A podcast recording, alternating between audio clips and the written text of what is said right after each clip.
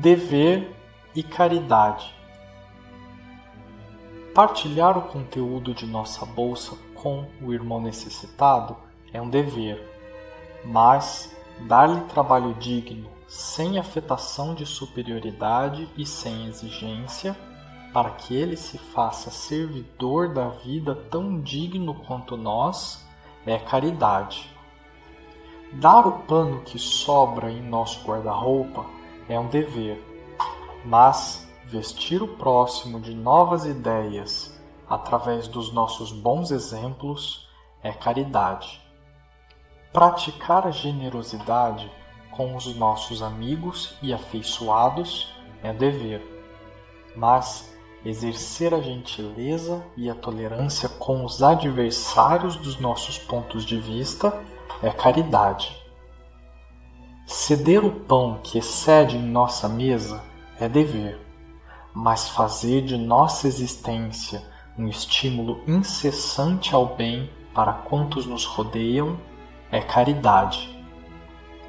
Praticar a benemerência e a delicadeza por intermédio de mensageiros de nossa amizade aos nossos irmãos que necessitam e sofrem é um dever, mas seguir ao encontro dos nossos companheiros de luta com o nosso esforço pessoal na plantação da alegria ou do reconforto é caridade.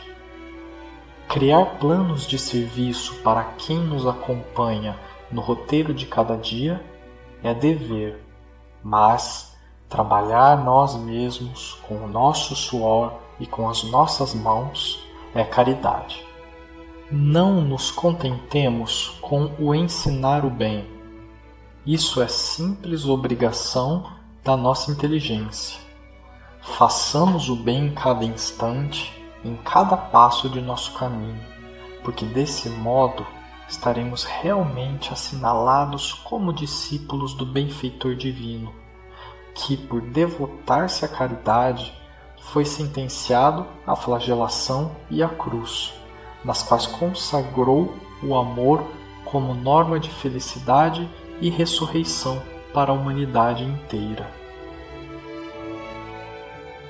Emmanuel, do livro Luz no Caminho, Chico Xavier.